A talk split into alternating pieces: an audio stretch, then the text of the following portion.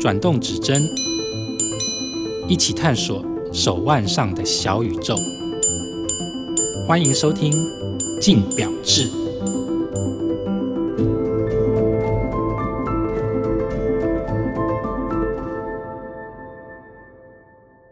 各位听众，大家好，欢迎收听由镜好听与镜周刊共同制作播出的节目《镜表志》，我是主持人镜周刊的精品组记者 Chris，在我身旁的话是月食工作室的总编辑 Jerry。大家好，好，那这几年呢，其实我们都知道，整个表坛其实都在封独立制表，这个风潮非常的热。其中，台湾的独立制表的成熟度其实非常的高。我们要说它是算是亚洲的核心，其实一点都不为过啊。因为发展的无论是时间，或者是说整个状态、疯的程度，其实都非常的惊人。那话虽如此呢，我们虽然在业内都觉得哦，独立制表、独立制表真的是现在目前当前的热潮，可是整个以一个纵观整个消费市场来说，其实独立制表它还是那种很顶级。很小众，非常非常小众的市场，是一些比较核心，就是那种玩到很后面才会玩到的玩家才会接触到这一块。可是近期呢，其实台湾的精品一级战区的代表台北一零一有一个店家进军，它非常有趣，它叫做 SHH。那这个表店呢，有趣的地方就是它是专门经营独立制表品牌的通路。那有趣的点是什么呢？就是你过去在台北一，多数都是看到集团品牌，或者说我们传统可能一般消费者都会耳闻到的大牌子。那这次 SHH 进入到台北一零一，有反映出什么市场趋势？背后有什么特别的故事呢？这次就让我们跟这个好好聊聊这件事情。好，好，那首先的话，我们就单刀直入，先问一下 SHH 它究竟是一个什么样的背景？可以请 Jerry 哥跟我们聊一下吗？好。那 S H H 这三个字最简单来讲，我们直翻的话，它就是 Sensor Hold Horology。那最主要的是以先是这个品牌，这个钟表的算是代理商的一个品牌。这个品牌其实在二零二一年的时候被 Cortina 高登控股在新加坡，整个就收购了。是那收购的时候，其实 Cortina 有去检讨这一间公司它的一些良好的背景。其实。以 Sensor 这个，它原本的名字叫 Sensor Fine Watch 啊，嗯、就是它的也是都做一些高阶，代理一些高阶的牌子。对，可实际上它应该是新加坡最古老的一个店家的品牌。哦，它从一九五几年就开始，其实它的历史比 Cortina 还久。这边先帮听众厘清一下，就是说，刚刚这个有提到的几个。S H H 它背后的是叫做先师，先师是一个，虽然过去是一个代理商，算是这样子。其实它在不同的，因为其实它在新加坡成立之后，陆陆续续在亚洲各个国家都有，包含台湾之前也有也有，先师钟表。那大家如果说比较耳熟能详的话，其实先师钟表早期它在台湾主要的代理的是 Franck Muller。哦，对对对对。那刚刚提到的另外一个名字是高登钟表，高登钟表算是新加坡可以说是最大的通路了吧？是，它是应该。也不要说最大的通路，不过是说以他的实力来讲，他雄厚的一个背后的实力，实际上你看嘛，他现在已经是高登控股，其实实际上在资本的运作上，他们的能力其实是蛮大的。所以在二零二一年的时候，他们把先施这间公司给买下来，买下来之后，他们有发现说，其实因为先是当时合作就是前前后后，他们有三十来个牌子，对，然后他们也觉得说，其实先施的体质还不错，对，那 Sensor Fine Watch。他们就开了一间店，嗯、就是叫 S H H，只是把 Fine Watch 变成法文，嗯，哦，只是这样子。然后他在二零二二年的时候，在新加坡的金沙酒店。先开，先开。新加坡的那个金沙酒店，实际上它是精品一级战区。是，然后他们开了不久之后，很快的，他们的销售的成绩呢，就已经达到了一个算是在前几名，在金沙这一个酒店的这个精品区的部分。是，再来我讲一下它的所里面的一些销售的一个状况，及它的，也就是说这个店家想要传递的一个氛围。好了，最主要里来讲的话，其实它里面都是以独立制表的品牌为主。是，然后再来的话，就是说它。想要传递的一个氛围，其实跟我们简单来讲好了，你以台湾的独立制表还是以代理商为主。对，那代理商进来之后，他就是还是丢下去给经销店家。嗯哼，他就是还是要让经销去吃这些货，然后经销各自去销售。然后在经销店家来讲的话，他的柜位他就分得很明确，就是我这一个柜是 for 什么品牌，那个柜是 for 什么品牌。那可是，在 SHH 其实应该这么讲，就是说他们的货其实都直接可能跟品牌谈好了，嗯哼，进来了，是。他没有所谓的代理经销这一块，我就是买断了进来，那就是。直接在 SHH 里面在做销售，嗯然后他们在想要传递给消费者的一个氛围上面有很大的差别。对，这间店你进去之后，其实你不会看到说哪一个牌子在什么位置，哪一个牌子在什么位置，哦，就没有这么明显的区块。它甚至有一点选物店的概念吗？其实不是选物店，其实他们比较想要传递的这个店比较像是一个 watch 的 gallery，就是说它像是一个艺廊，然后进来你是在欣赏一个艺术品。对。所以说，他不会特别去强调说，我这里这个区块，这个区块是哪个牌子，这个区块是哪个牌子。那其实台湾的 SHH 理论上是一个完整的 SHH 的话，应该算是第四家店，亚亚洲第四家店。对。那我们进去过，其实它还没有正式的对外开幕。可是我们进去之后，你也会发现说，啊，其实。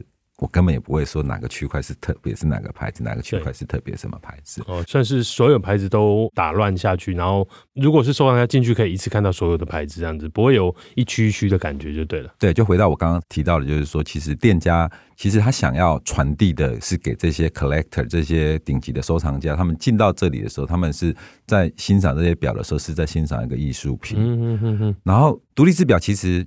当然要跨进来已经是一步了啦，就是说跟一般传统的你知名的一些牌子来讲，可是独立制表品牌里面，我相信还是很多人有品牌的迷思。嗯，可是我们透过就是说去欣赏手表本身的艺术或是工艺的部分来讲的话，其实是可以淡化这个部分，然后看到表本质的一个价值。是这样子的一个销售以及陈列以及整个店营造出来的氛围。除了带来了销售上实质的一个成功之外，其实也吸引了很多独立制表自己来找 SH 要做合作，因为毕竟要找到一个说愿意以比较大的一个投资，就是我去创造一个空间。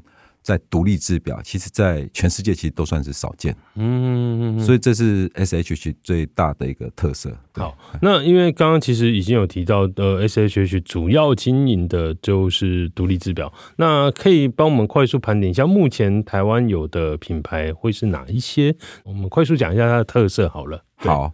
以 Cortina 去年就已经进了捷克门口，捷克报，嗯，捷克报，捷克报，那它就是独立制表，所以说它就是会移过来 SHH 这边。嗯嗯，那当然，Sensor 的所谓的 Frame Muller 的部分来讲的话，它会分两个部分，就是说。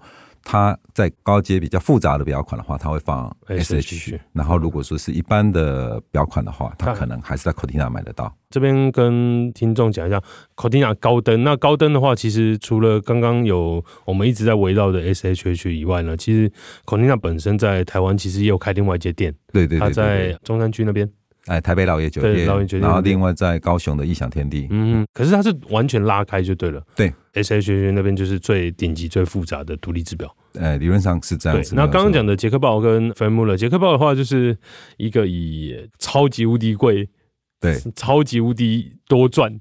然后超级无敌复杂为著称的一个品牌。然后 Framer 就算是一个有一些比较有了解钟表的玩家，应该都有听过这个名字。那 Framer 也算是一个有等级的独立制表啦，对，独立制表。那除了这两个品牌，还有呢？还有的话就是 La j u p e r y 这个表厂之下的两个品牌，阿龙 and Son 跟 Angelus。这个我会稍微提一下的部分，就是说 Arnold & Son 跟 Angelus 在进到 SHH 它的方式其实不一样。我刚刚有提到，就是说 SH 是以新加坡高登或者是说先是钟表的方式来跟品牌来谈，可是实际上每个品牌在各个国家都可能有既有的代理商，对。这是很复杂的，这个会变得很复杂。就是我已经谈好了要进 SHH，可是我如果台湾有代理商的话，那我这个就可能还是必须过代理商。嗯嗯嗯嗯。那所以说，阿龙眼上其实刚好在去年的时候，台湾的一个代理是结束的。嗯嗯，对，所以说现在目前来讲的话，SH 进来当然就是没有问题的，就是算是他代理跟通路一把抓的概念就对那 Angelus 的话，其实刚好台湾的代理商的代理约是还在的，嗯，所以要过那一关。就是说，呃，我这个表进来，可是实际上可能还是要过台湾的代理商这一部分。好。那其实还有另外一个牌子，就是亨利慕时。嗯，亨利慕时也是大概有点类似是这个样子的状况。其实亨利慕时台湾其实是有经销跟代理，可是也是 Cortina 的，应该他的 power 把他抽过新加坡，那直接跟总厂谈了。是是是，所以在 SHH 之前，其实 Cortina 就已经有亨利牧师。哦，所以但是他现在算是开了 SHH，有更顺理成章的把有一些牌子就慢慢拉到这个店，对对对，对，这个经销通路。然后还有一个牌子叫 Louis Monet，嗯嗯嗯，然后 Muller 还有一个子品牌，大概目前会是这样子。可是我可以讲的就是说。很多独立制表，我刚刚说过，其实因为 S H 在新加坡的成功，其实他们都很想跟 S H H 合作，是，所以可以期待的是，这个牌子会越来越多，然后在台湾独立制表的一个经销或一些布局上，可能就会在后续你会看到会有一些对。变化，更何况他在台北一零一，对对对对。好，那快速帮听众爬梳一下，目前的 S H H 算是一个由。新加坡来的高登钟表，它算是传统的通路体系，然后它因缘际会之下，它开了一间专门经营独立制表的表店，再加上它其实也涉及到代理一些品牌的这个角色，所以它就是代理商 and 通路商，应该这么说好了，它是通路商回去更 focus 在代理这一块。高登钟表本来是以比较像是通路商的角色，现在 SHH 的登场以后，它慢慢慢慢的代理的。比重往上提升，我可以这么解读吗？应该这样讲，就是说，其实独立制表品牌本来就是需要通路来销售啊。对。那传统来讲的话，都是会经过所谓的代理跟经销。对。那我已经有一个成功的一个 model 出来之后，我就会一直延续这样子，只是在不同的国家，它会遇到不同的一个状况。对。它可能在新加坡没这样子的问题。是。可是他可能来到台湾的话，他就会遇到一些可能原本他已经有既有代理的部分，可是他会慢慢朝这一个方向来。那刚刚要提的部分就是说，因为其实表店经销的通路就是像 Cortina 这一块的话，现在他们因为有了 SHH，他们的有开始慢慢陆陆续续在成为代理这个角色，他其实手上已经有一些牌子了。我想问 Jerry 哥的是说啊，为什么经销体系、经销通路会跳去？做代理，其实你刚刚也有解释，可以再跟我们听众讲一下，为什么他们要跳去做代理呢？因为去年、前年疫情的时候，这个钟表市场其实都发生蛮大的一个变化嘛。那我举一个最显著的一个例子，就是劳力士收购了宝齐来这件事情，是就是品牌商去收购了所谓的通路商。对，可是这个最大的一个效益是推动了什么？推动了利丰集团。Richemont 的集团，其实，在欧美的宝齐来的店，其实利丰已经逐渐的退出了，有点选边站，可以这样说吗？就是我已经不在你的通路再去做销售。第一个就是我全直营的话，就是慢慢走向全直营这一块的话，品牌能够掌控的多一点。当然，有所谓的代理或是说经销的话，其实是在短时间之内可以铺比较多的货。可是实际上他们。可能透过比较不一样的，像 Time Valley 这样子的一个合作模式，他宁可是找这样子的一个合作模式。嗯，可是，在宝齐来这边来讲的话，就是他被劳力士收购的时候，利丰就已经开始做退出。我会举这个例子，最主要的原因就是说，这些经销店家是越来越难经营。嗯，他们会发现集团品牌的主导性是越来越强。对，然后他们也会试着想要去寻找一些品牌。如果说我能够自己代理进来的，那我就是独家来做这个销售。对，简单的讲，就是通路越来越难做了啦。然后现在经销通路本身，他们可以说越来越少牌子了。嗯，这时候就需要去带一些品牌进来，可能原本就有代理商的，或原本没有代理商的。其实台湾有几个例子啊，但业内的都知道，有一些通路其实就慢慢变成代理的角色，他们就去找一些牌子这样。那 SHH 也算是有点类似这样的状况，就对了。其实都有啦，我觉得其实他们的那个 power 可能更胜于所谓的一般的代理商，嗯，因为实际上我的通路其实第一个很完备，第二个是我的财力是雄厚的，我可以开出这样子规格的店，然后最后一个部分就是说在进货的部分，我是有这个财力，我可以 guarantee 你，我可以用多大的量吃下来，因为我毕竟。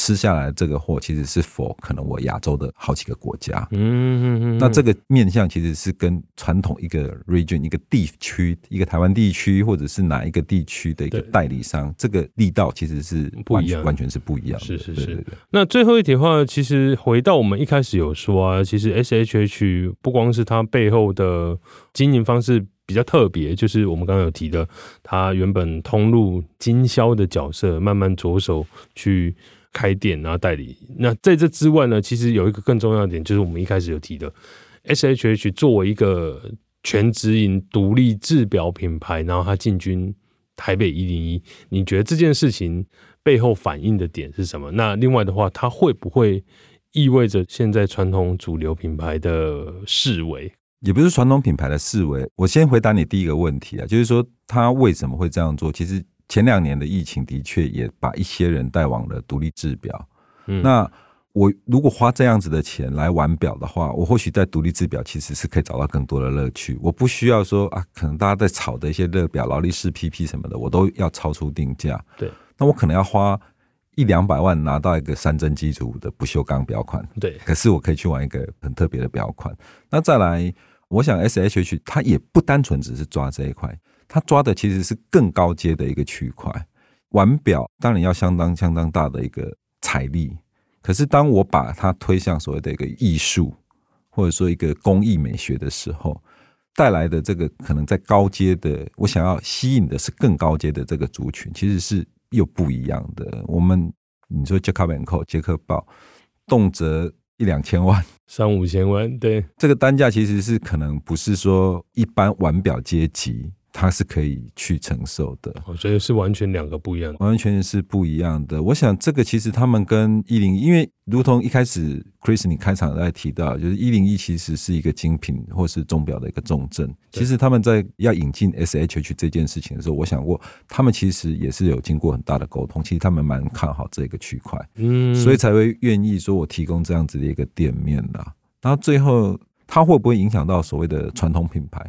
传统品牌包含所谓的集团品牌的话，他们也必须去做一个抉择了。其实你这两年会看到一些品牌，它在全直营或者是说部分直营这中间在做抉择。对，疫情好的时候，你很好卖的时候，那我可能直营是受得了。那在整个疫情过后了。整个钟表市场开始有点萎缩的时候，他又希望经销店家帮你吃这些货，对，这其实是很现实的。甚至品牌其实他们也慢慢的开始在缩回来，那变成经销店家，他要经销这个品牌，他要付出更大的代价才能够维持说我能够经销这个牌子。那对于这些传统品牌，他们必须去思考，我不能够说有冲击。我相信其实玩表会是一个进阶，你一开始去认识的就是这些。大家比较耳熟能详的所谓的传统品牌，它还是有一定的支撑度。可是，在历经一个浪潮之后，其实大家会慢慢的会去沉淀思考。那这个不只是表友，其实品牌也会去思考他们未来的策略。嗯嗯，我相信冲击一定是会有，可是可能不那么的明显，因为 SH 其实毕竟是更高阶的东西。对，那传统品牌的话，它未来的路，它可能要想清楚，我会怎么走。我觉得其实二零二四年或甚至往后的一两年，在这些品牌以及所谓的台湾的经销通路，我相信会有一个很大的改变。嗯，对，我我相信，所以就期待吧。那今天就谢谢 Jerry 哥的分享，也感谢各位听众的收听，也请持续锁定由静好听与镜周刊共同制作播出的《镜表志》，那我们就下次见吧。想听爱听，就在静好听。